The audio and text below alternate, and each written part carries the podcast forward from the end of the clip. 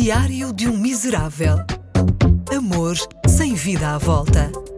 Diário de um Miserável. Um podcast exclusivo com Ricardo Coto. Hoje, enquanto lavava a louça, tive um ataque de choro. Instintivamente limpei as lágrimas com a mão, mas esqueci-me que elas estavam cheias de sabão. Então, a certa altura, não sabia se estava a chorar por achar que a minha vida não faz sentido ou se por ter a retina cheia de detergente.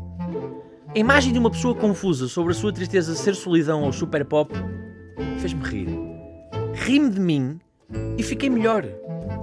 Sinto-me um perito de defesa pessoal. Não, não ajudo ninguém a defender-se de ataques de todo tipo de meliantes.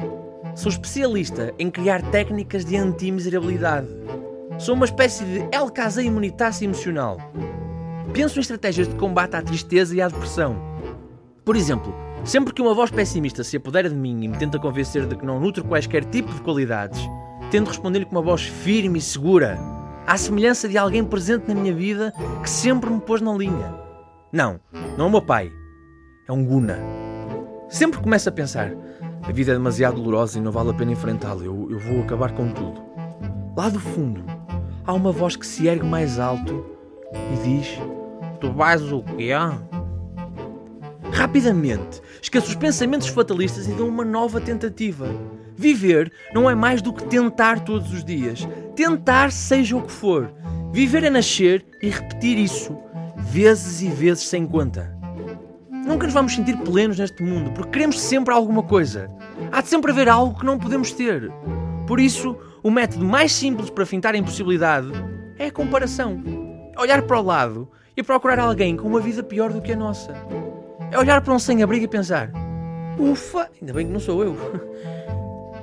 Encontrar alguém com uma vida pior do que a nossa é a coisa mais fácil do mundo. Porquê? Porque nos queixamos em demasia. Porque sentimos o mundo apenas da nossa perspectiva. Os nossos problemas são os maiores do mundo. No fim do dia, o que é que melindra mais? A iminente guerra mundial ou a 7-Up presa na vending machine? Já que não conseguimos sair deste corpo e entrar noutro, por muito que tentemos, e acreditem, nós tentamos mesmo muito, o melhor é pôr o natural egoísmo a jogar a nosso favor. O que posso erguer de bom contra as coisas más? Posso rir-me de ser mais flácido que uma boia no final do verão? Posso sorrir imaginando a voz do Morgan Freeman no meu cão? Posso fantasiar com o dia em que encontrarão os restos mortais de Shakespeare, percebendo que ele era castrado e assim afirmar que afinal é possível fazer uma Hamlet sem ovos? Posso, claro. É que por muito que amemos a vida, esse amor não é recíproco. Mas o amor que temos a nós mesmos deve ser. Amem-se a vocês próprios, mas sempre de porta fechada.